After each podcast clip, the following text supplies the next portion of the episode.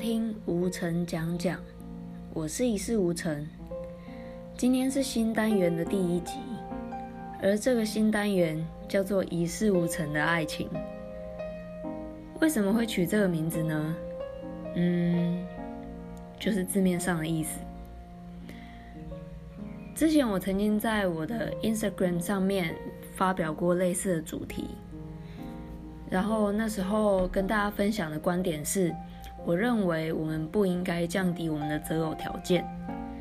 如果你有兴趣的话，也可以到我的 Instagram 上面找到我的精选动态，从那边就可以看到当时分享内容。前阵子我去看了《孤味》，嗯，坦白说，我真的还蛮喜欢这部电影的，因为在看的过程当中，还有电影。要结束的那个时候，我都觉得非常有共感，所以那时候天啊，我真的是哭到一个不行。当我情绪平缓下来的时候，冲到我脑里面的第一个想法是：嗯，秀英会这么辛苦，就是因为她跟一个渣男结婚吧。其实我还蛮讶异，就是 为什么看完这一部片，然后冲到我脑海里面第一个想法是这样，因为我真的想都没想过。然后也因为很喜欢这一部电影，所以我回家之后就看了很多相关的影评，而且连续看了好几天。大部分的影评都说。这一部电影是在教我们放下，然后跟过去的自己和解。不过对我来讲，我觉得与其要强调放下或是自我和解，倒不如强调我们挑选伴侣的眼光。会这样子讲，不是为了想要去评论那一些影评，而不是也不是想要引战，只是我单纯认为。挑选伴侣真的是人生当中非常非常重要的决定，因为它真的会影响到我们的一生。其实从小到大啊，我就还蛮容易听到身边朋友的恋爱烦恼，所以我就想说，哎，就是自己看了这一部电影，然后有一些心得，那配合。过去听到身边亲朋好友的经验，以及加上我自己亲眼所见的一些例子，我就想要把它整理起来，然后跟大家分享一下我的观点。不过这毕竟是我自己个人的主观意见嘛，我还是希望可以更全面一点。所以前几天我就在 Instagram 上面收集了各位小如意们觉得很荒谬的恋爱经验。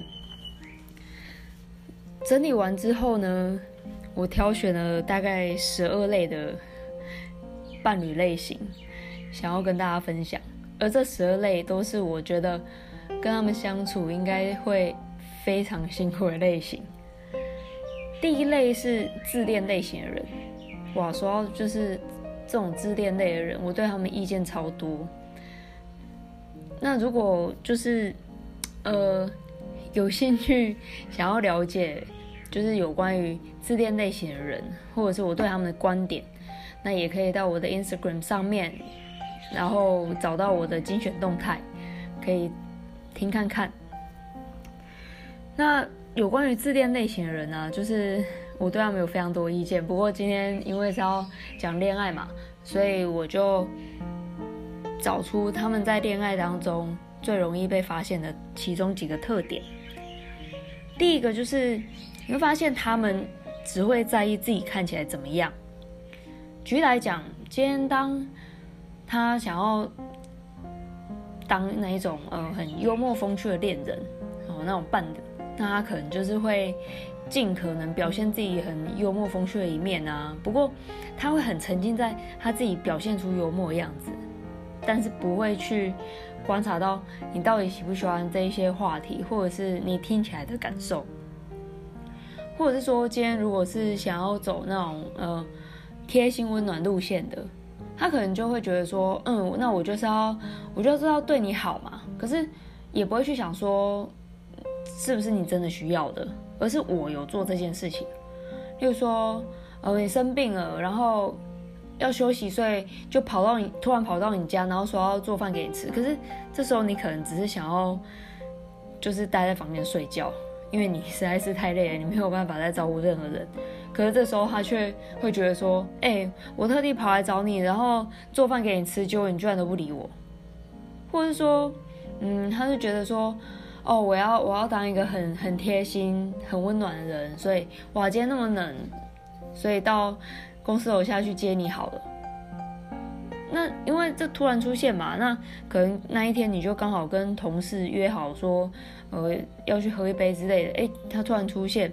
你跟他说，哎，你等一下有有行程，然后还还会很不，他还会很不高兴，说，哎，我特意来接你，结果你居然这么不识好歹。像我这么贴心的人，应该也也没有几个了吧？我应该是你交往过最贴心的人吧？这之类的，或者是说，呃，如果是想要表现出自己很深情的样子，然后可能就会想要制造一些惊喜啊、浪漫的惊喜之类的。不过他可能明明就知道你不喜欢这种大场面，或者是他根本没搞清楚你到底喜不喜欢这种大场面，然后他就安排当众告白、当众求婚。哇，这如果是惊喜为惊吓的人，肯定会觉得非常尴尬。那我觉得，如果是遇到这样类型的伴侣呢，说实在，是会蛮辛苦的，因为对方做了很多事情都是。想要对你好没有错，可是不是你需要的啊。然后这时候如果反映出来的话，好像又会变成是我们自己不知好歹，所以我觉得蛮辛苦的。那自恋类还有第二个特点，就是会发现他们只要一不顺利，就会想要怪对方，很像自己永远都不会错这样。简而言之，就是承担力很低啦。举例来讲，呃，好，假设一起开车出去玩，然后中途就就开错路了，那可能就会怪你说：“哎，你明明就副坐副驾驶座，为什么不帮我导航？”或者是都是你啦，一直跟我讲话，害我分心，现在才开错路。又或者说，呃，也许你们还没有交往，然后已经联络暧昧了一段时间。那所所有的谈话，你可能觉得，哎，就是就是有感觉啊，然后也尽可能多方去验证，说，哎，是不是自己误会了？但是就是觉得没有嘛，所以当想要更进一步关系的时候，对方就说，啊，没有啊，我我不知道，哎，我啊，我不知道，哎，我我对朋友都这样啊，就就就突然是是这样子，然后就就就留你一个人在那边，嗯，那所以。我我想，那如果是遇到类似这样类型的人，应该会常常觉得蛮无助，也蛮委屈的吧？就是仿佛一切都是只有自己要承担，所以嗯，也是很累。那第三个自恋类型容易见到的特点，就是你会感觉到他好像看不起你。嗯，说实在，如果有这样子的感觉的话，我会认为，基本上我们的感觉是对的，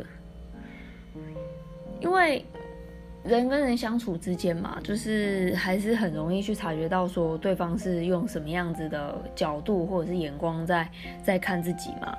那举例来讲，他可能就会觉得，哎，你工作没什么，像是呃，好，可能对方就跟你说，哦，我们交往一年之后。就那我们就结婚，那结婚之后你就把你现在的工作给辞了，就换到去哪里哪里工作好了。就是他会觉得说，哎，他可以，他可以直接设定人生，反正你的工作也没什么，他的工作才重要。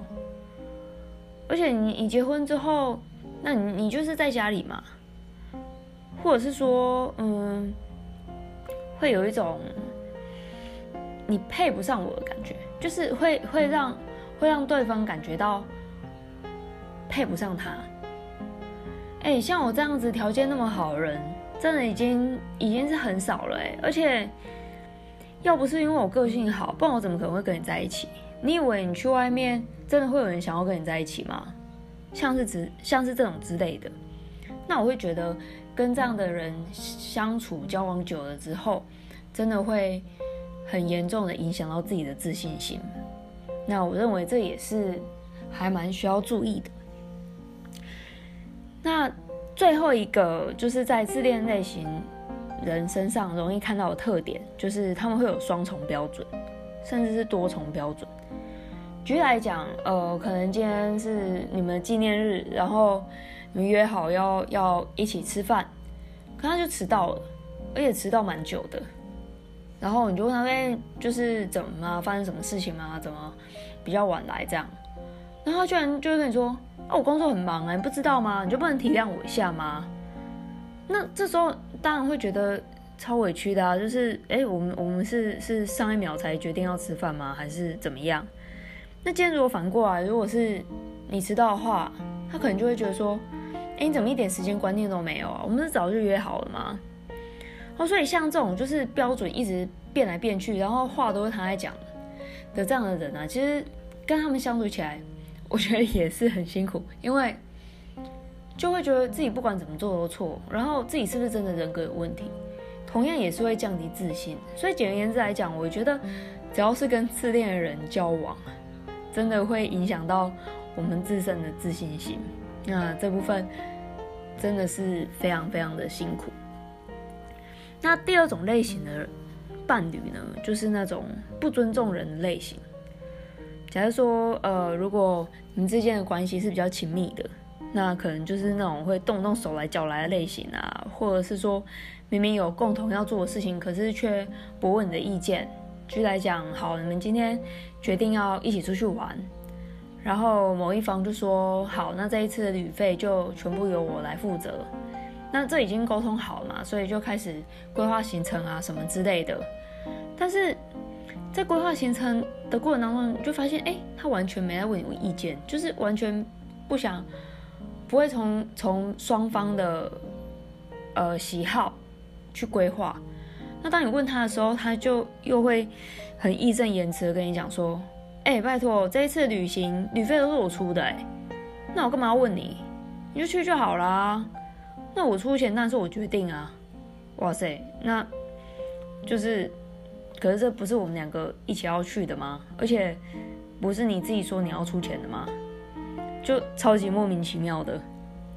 就算是只有已经决定好是某一方要出，也是要尊重一下对方的意见嘛。不然你如果不尊重对方意见，那就自己去就好了。超级奇怪的。所以，嗯。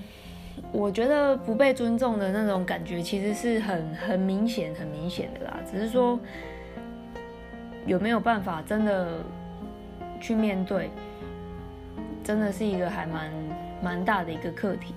因为以旅行这件事情来讲，哎，对啊，对方是对方是对我们好啊，但实际上去看，对方并不尊重我们，所以真的是还蛮辛苦的。那。第三种类型啊，他就是会在你们的关系里面，他会分等级。也就是说，当他对你不是很好的时候，哦，那你跟他分析，可能他做了一些事情让你没有没有那么喜欢，那他可能就会告诉你，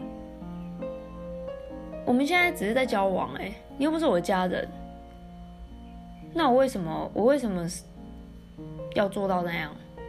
对不对？我自己的行程，我为什么要告诉你之类的，或者是说，呃，你现在又不是我的家人，那我为什么要尊重你？呃，应该是不会这样讲啊，但是很多时候意思就是这样嘛，就是我对你不好，是因为我们只是在交往。那我会觉得，哎，其实这个逻辑还蛮奇怪的，就是。这让我想到那个在 Costco 里面不是有很多试吃吗？那你试吃一个东西之后，你就觉得嗯，这个东西味道实在是不怎么样，通常也不会想买回家吧。所以在交往阶段就表现的这么糟糕的人，或者在暧昧阶段就表现这么糟糕的人，一般也不会想要跟他继续来往吧。所以我就觉得提出这样策略的人，还真是没办法理解。不过我想，一直说出这样的话的人，应该会让真心对他付出的人觉得很沮丧吧。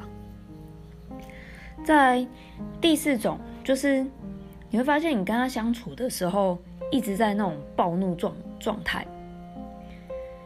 不过我觉得，其实这个是还蛮需要去深深度考虑的一个状况就是说，第一个是我们的脾气真的这么差吗？就是因为我我觉得至少在我的经验里面，我遇到的人里面，其实大家的社会化程度都还蛮高的。而且像那种就是国小的小朋友啊什么的，就是说起话也都很早熟。然后呃，除非有一些特殊的状况，不然会遇到那种情绪很常失控的人，其实还蛮还蛮少的。所以，如果今天你的对象一直让你暴怒的话，我会觉得真的不是因为你的脾气不好，哎。如果说呃，我这样讲不相信，那你也可以去回想一下你交往过的历任伴侣，真的大家都难道大家都说你脾气很差吗？或者是说，呃，不管是你在工作上，或者是你曾经有过暧昧对象，他们也觉得你的脾气很差吗？甚至你的朋友、你身边的人都觉得你脾气很差吗？因为亲密的关系也不止一种啊。那如果在这么多关系里面都没有人觉得你的脾气很差，那是不是只是单纯因为你们就没那么适合呢？如果是跟不那么适合的人交往，应该本来就会很容易很烦躁吧。再第五个是很爱情绪的锁的类型，其实这顾名思义就是。很可怕，肯定会很辛苦。所以，呃，如果说真的是无法放下这样的对象的话，那我会觉得，呃，如果觉得很辛苦，那也不要去责怪自己为什么做的不够好之类的，而是遇到这样的状况，就是会让人很为难吧，在。第六种就是你会觉得你们彼此之间没有办法共感，也就是说对方感受到不到你的喜悦，然后你的难过。举例来讲，呃，可能在工作上面有一个重大的突破，然后你想要跟他，你想要跟对方分享，那对方就就觉得，哈，这也还好吧，这种小事有什么好高兴的？哎，不要讲这个啊，你先去，你先去把什么东西收一收。之类的，或者说你今天在工作上就是遇到一些超超级无脑的事情，然后你就想要跟对方抱怨一下你的智障同事，但他听完之后，他就觉得嗯还好吧，是你脾气太差，他感受不到你就是不高兴的不高兴的点在到底在哪里，然后也。也感受不到你很开心，或是你为什么很沮丧。那我会觉得，就是如果是跟这样的人交往的话，会有一种两个人在一起，但是感觉更傻逼戏的情形。哎，就哦，真的实在是太傻逼戏了，是非常辛苦的。在第七个。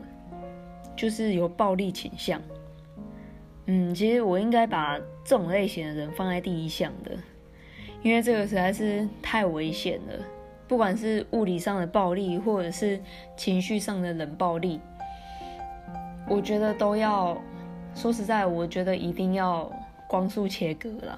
因为，呃，在我的观察里面，通常会使用暴力的人，他们是至少对你。如果他对你使用暴力，不管是哪一种暴力，基本上他都是不会改的，除非你们的距离拉开。不过我还是觉得，其实这样的机会是非常少见的。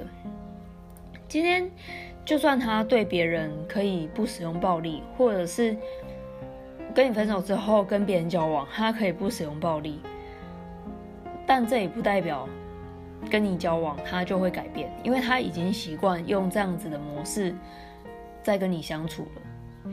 举例来讲，呃，我不确定，就是大家有没有听过一些那种受到就是暴力的。受到不管是家暴啊，或者暴暴力的人，他们的说法，他们会说：“哦，哦，没有啊，他其实平常都对我很好，只是因为我那天讲话真的是讲的太冲了，就我态度真的没有很好，所以他才会那么生气。他暴揍我之后，其实他也非常后悔啊，他那时候还哭到一个不行，而且跟我下跪。哎，我觉得那一次真的是。”我态度也不好啊，不然他真的是一个很好很好的人。就通常啊，就是第一次暴力之后会这么想的话，我会觉得哇，之后的路大概就是一个地狱般的循环了。我曾经听到一个 TED 演讲，那他的内容是在说为什么家暴者他不会离开对他施暴的人，其实他是一个循环，就是。第一次被施展暴力的时候，就是会惊讶嘛，然后也某种程度上，也许也会不想要承认自己看人的眼光是是有误的，不 不想承认自己看错人。也许那反正第一次原谅之后，那很快就会有第二次。那久了之后呢，其实那个施暴者他会想要慢慢缩缩小那个受害者的。生活圈，当生活圈一直被缩小之后，那那一个受到暴力的人，他就会他的潜意识，不管是潜意识或者是他可以感觉到的那个情绪，都是处在一个很恐惧的状态之下。他甚至不觉得自己有办法跳脱这个循环，所以这个暴力就会一直下去。像呃，举例来讲，我我听过一个例子，就是有一个条件很好的女生，然后她的那个男朋友，就是就是会一直跟她讲说，就是你的就你的条件那么差，哎，拜托，那是我才有办法受得了，哎，不然你以为出去会有人想要跟你交往吗？然后，那你你回家你就是你就是做好家事就好啦，不然你这连家事都做不好，你到底还有什么用？更惊奇的是，他们后来结婚了。然后结婚之后，她那个老公居然跟她说：“你最好赶快想办法生小孩，不然看你到时候怎么办。”哇，就是我们这些外人听了都瞠目结舌。但是她还是发生了，因为那个女生真的觉得自己不可能再遇到更好的人，就这样一直下去。那我想她之后的生活。就是应该可以预估到，大概会有某种程程度上的辛苦嘛。在第八种类型，就是不信任，就是没有办法信任彼此。人跟人之间的信任啊，我觉得好像不是可以由我们自己去决定的。也就是说，今天就算真的很想相信对方，但看到对方的一些言行举止。还是会没办法相信吧，怎么都控制不了，还是会想怀疑吧。那很常见的例子就是在那种劈腿后复合的情侣，就被劈腿的人，他就会一直想要去掌握对方的行踪，或者是想要一直去找对方再次劈腿的证据。然后那个劈腿的，他通常也很容易再再劈腿，所以就变成两个人一直花时间在那边攻防。我会觉得，如果是这样的状况的话，说实在是还蛮可惜的，因为生命当中就还有很多很快乐的事情啊，而且世界上人那么多，就是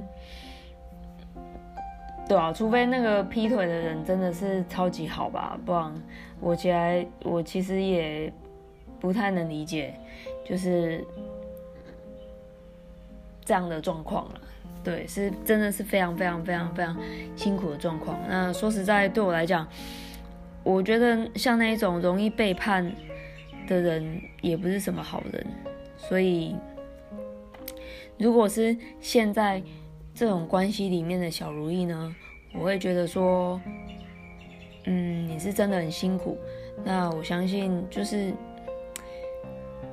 在过程当中，你一定是有尝到很多很很痛苦、很痛苦的滋味。那基于某些理由，你没有办法这么快脱身。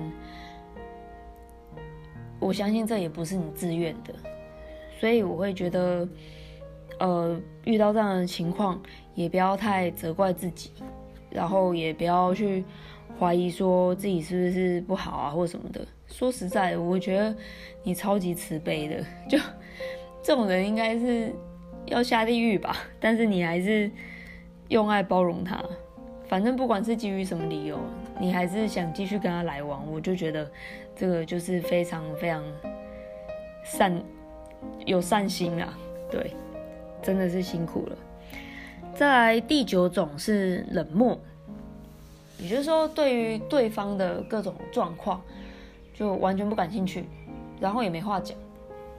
出去约会的时候，就是可能各自划手机啊，或者是什么之类的。那当然有一些人会觉得说，就是只要跟对方在一起，就会觉得很舒服啊，很放松啊，可以做自己的事情。不过对我来讲，话不投机半句多，所以这也是会让我觉得两个人比一个人还要更傻逼系的一种状况。我也会觉得还蛮辛苦的。再来第十种就是跟对方交往会有。受到束缚，然后失去自由的感觉。嗯，举例来说，可能好，今天你跟朋友约好要出去，然后对方可能就会问说：“你要去哪里？跟谁？我也要看，我要看有谁，几点回来？哎，你怎么还不回来？你不是说你十点就要回来吗？或者是说？”我不要去啦，陪我啦，或者我不喜欢你跟那个谁谁谁出去之类的，就像那种想要控制行动的那种类型。说实在，我会觉得还还蛮窒息的，也让人觉得还蛮辛苦的。然后我突然想到，就是呃，我前阵子还还蛮还蛮喜欢看跟庄子有关的东西，然后我。接触到比较多的是那个台大中文系的蔡碧明老师，他的著作还有演讲，其实主要是演讲啊，因为我不是很喜欢看书，所以我大部分都是听他的演讲或者是访谈这样。然后他里面就有讲到，就是庄子他觉得啊，最好的爱就是让对方很像在大海一样，就是没有没有束缚，而不是像在那个。保特瓶瓶盖里面一样，就是处处受限制。所以，嗯，我想，如果是在一段充满束缚的关系里面的话，应该也会让人觉得还蛮辛苦的。像我就有遇过朋友，就是我们都出去玩嘛，然后就就可能吃完晚餐想说，哎，跟他逛一下街，他跟我说，原本我们打算好要逛街啊，但是吃比较晚嘛。然后他就说：“哎，不行不行，我要回去了，不然等一下我男朋友他打电话会找不到我。”我那时候觉得哇天哪，就是都还没看过人，我就超讨厌她男朋友了，麻烦死了。所以就觉得哇，朋友真是很可爱，也很辛苦。不过幸好他们后来分手了，实在是太棒了。那在第十一种类型，就是会感觉到。付出不对等，那甚至会有那种被利用的感觉。那呃，是不是被利用？有时候可能要看不同的状况。不过付出不对等，我相信是还蛮明确能够感受得到的。简而言之，就是会觉得自己一直拿热脸贴冷屁股吧。说实在的，如果一直长期在这样子的关系之下，我会觉得还蛮挫折的，而且也会让人变得很没有信心。所以，嗯，如果还是一直坚持在这样关系里面的人的话，我会觉得哇，那肯定是非常非常非常喜欢对方，所以才愿意继续承受这样子的辛苦跟痛苦吧，真的是辛苦了。最后一点，就是最后一个类型的人，就是在床地之事跟你不合的人。诶，现在虽然是一大清早啦，不过没关系啊，反正现在大家都已经成年了，而且今天是假日，应该想说什么就可以说什么吧。我觉得这部分是真的还蛮需要去观察的，毕竟一个人他到底是两只脚还是四只脚。也是可以在这个时候看出来啊，就是也可以从这上面去了解到底对方对我们的态度是什么。所以如果说真的是一直合不来的话，也是会还蛮辛苦的。不过当然这不是这不是说要呃怎么讲，虽然重要，但是反正每个人也是见仁见智嘛。有些人就是会觉得。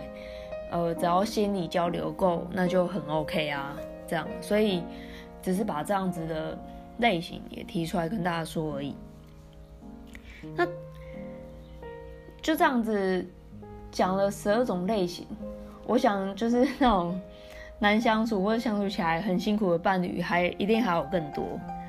不过会想要把这十二类的人全部都挑出来了，主要。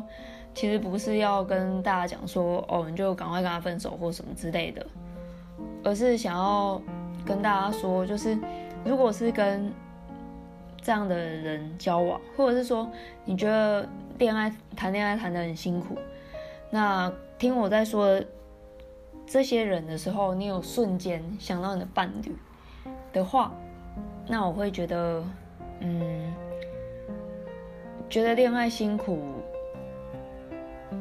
不要怪自己，就是不要觉得说是自己哪边不好啊，或者什么的，只是刚好就是跟交往起来比较辛苦的人交往吧。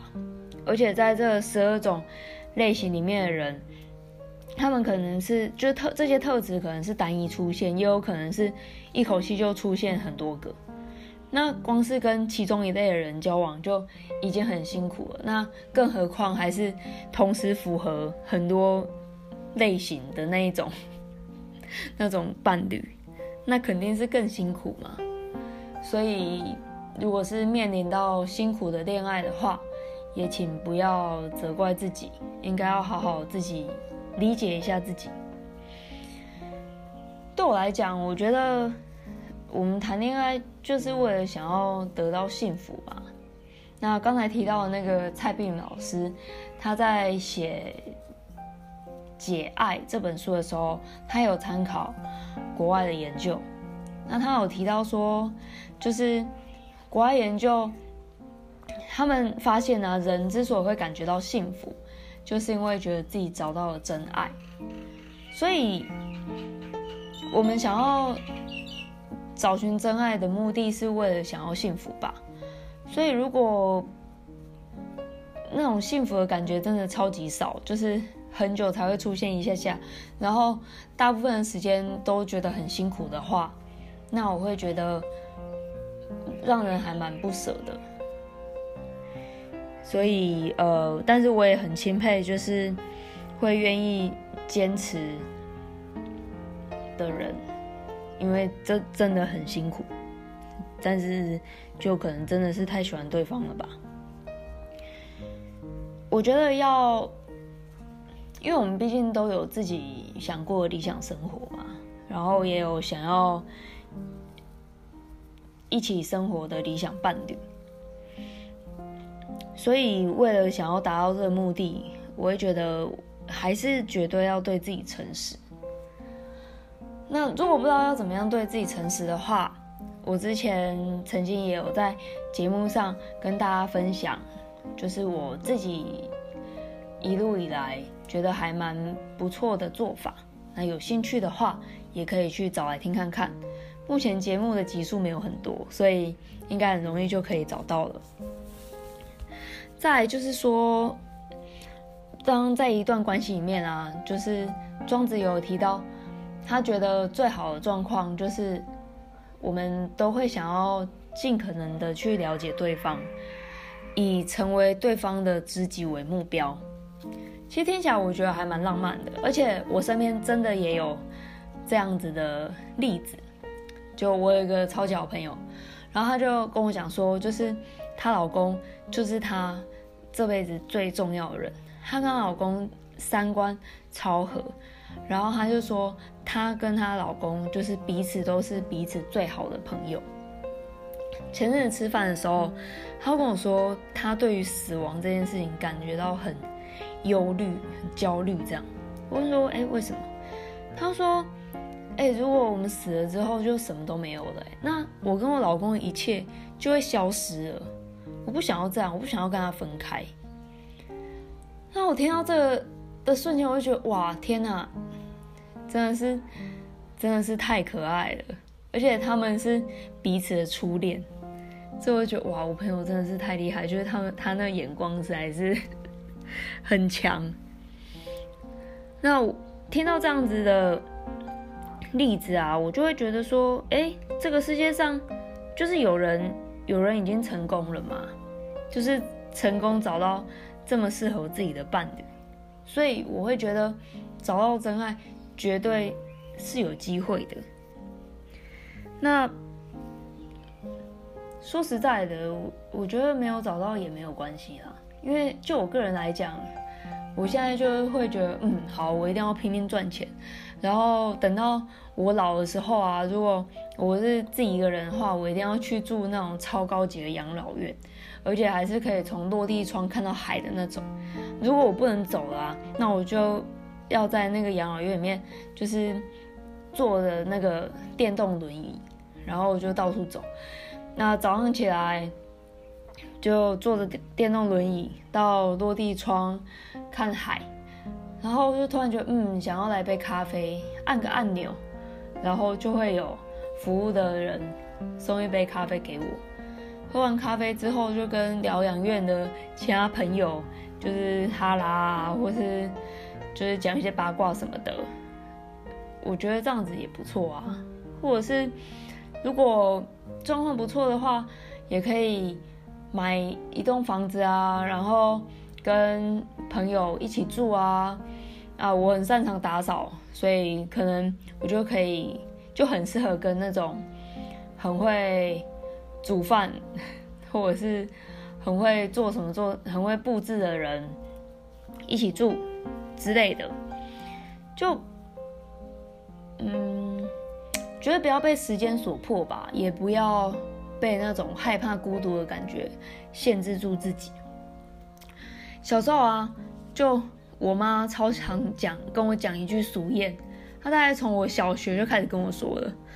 她讲的就是“跟来跟去，跟的结没连跟”哎，不知道大家懂不懂这句话的意思？反正就是，呃，反正意思就是说，在面挑来挑去，挑来挑去，到最后也是挑到一个不怎么样的，可能就剩下不怎么样可以让你挑。但我会觉得。其实对对这个我一直都都没有什么感觉，可能就是被讲太多，然后就麻痹了。不过回到这个话题上来讲啊，我就觉得，嗯，那我们难道为了要怕经典北连见哎，就降低自己的标准吗？其实我还是不认为，因为我们每天都想要让自己进步，然后每天都很努力，想要让自己变更好的人，那为什么要降低标准？你看 iPhone，就是。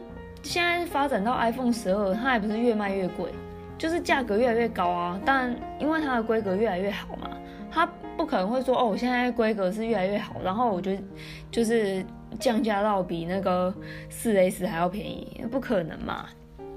所以我就很不了解，说为什么要受迫于时间，然后去降低自己的标准。今天如果说呃年就是。到了一定的年龄，或者有一定的经验，会觉得啊，可能我以前在意的东西不是很重要，那个倒是另当别论，而不是说哦，因为时间快到了，算了算了，不然我就跟这个好了。因为我觉得在这样子的状况下，说实在的，欠财 game 嘛，些 game 的啦，就你只是你只是想要想要挑嘛，那你也没有很就是也也会不想仔细看，对不对？所以，我不认为这是一个比较好的结果啦。那说实在，如果今天我跟到一个袂连劲的，然后是因为我介意食连镜，我觉得这样就很 OK 啊，就是是因为喜欢嘛，不不会不会觉得说哦这个人就是大家会觉得他不好，我就是喜欢，我觉得这个就很 OK。可是今天如果真的跟来跟去，春节袂连劲哎，他不喜欢那就不喜欢，那就就不要啊，把时间拿去多赚一点钱，或者是去。然后钱够多的话，就去环游世界什么的。我相信也比跟那种呃不是很喜欢的对象，然后结婚生子，还要忍一肚子气，还要来得好吧。总而言之，嗯，今天会想要讲这一集节目，就是想要告诉一些在谈恋爱的过程里面觉得很辛苦的小如意。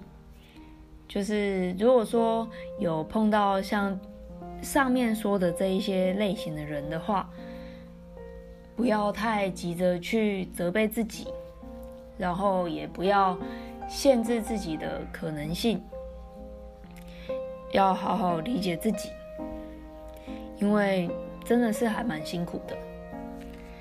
就这样子啦，拜拜。